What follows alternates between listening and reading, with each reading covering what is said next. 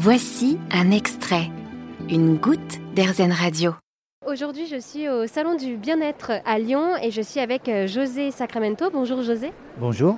Alors, euh, vous proposez des soins quantiques avec euh, Orazen. Qu'est-ce que des soins quantiques déjà? Alors, les soins quantiques, si on va dans l'extrême, c'est au niveau subatomique, mais c'est surtout ce que, au niveau des soins quantiques, ce que j'appellerais le saut quantique. C'est partir d'un point A à un point B en très peu de temps. Au lieu d'avoir des soins énergétiques qui vont prendre du temps ou plusieurs séances, en une seule séance, on peut résoudre des problématiques. Oui, c'est ça, c'est des séances. Les gens, ils viennent, euh, ils viennent vous voir. euh, pourquoi? Alors en général, les gens nous connaissent, euh, on est passé dans diverses émissions télé ou autres, BTLV en Espagne. On est surtout connus dans le monde hispano et les gens viennent nous voir pour notre spécialité, on va dire. Maria voit Laura, ma, ma compagne, et elle voit tout dans Laura.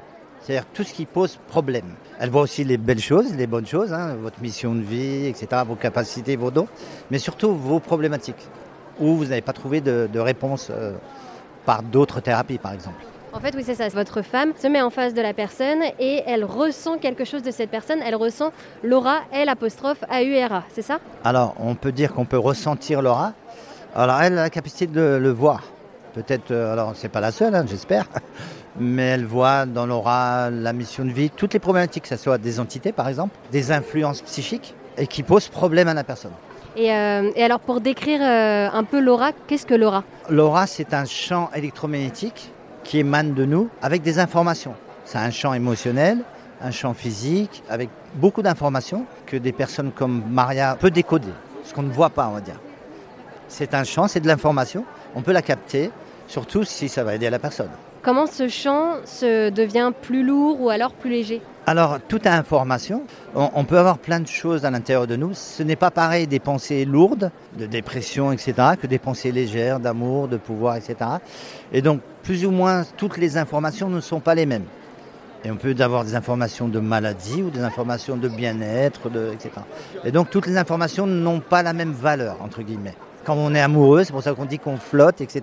Parce que c'est une information, l'amour est très léger. Et du coup, voilà, imaginons, euh, j'ai un trouble du sommeil, je viens vous voir, et, euh, et alors comment est-ce que vous essayez de comprendre d'où vient ce trouble?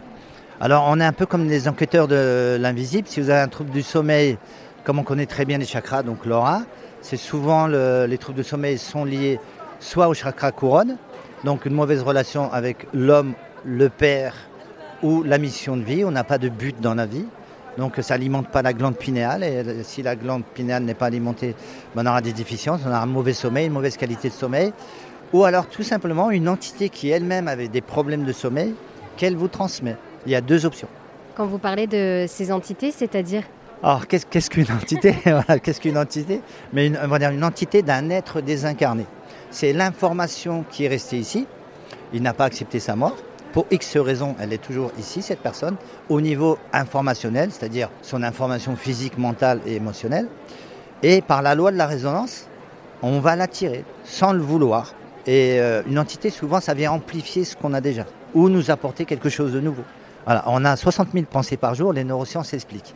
Et lorsque vous avez des entités, ben, vous avez aussi les pensées des autres. Lorsque vous avez des pensées qui vous tutoient, notre âme, on va dire, notre moi intérieur, il ne nous tutoie pas.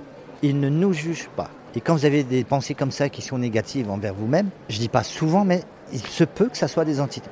D'accord? Donc quand il y a un soin qui se termine, la personne, qu'est-ce qu'elle dit? Souvent, elle me dit, dans ma tête, c'est zen. J'ai plus de pensées.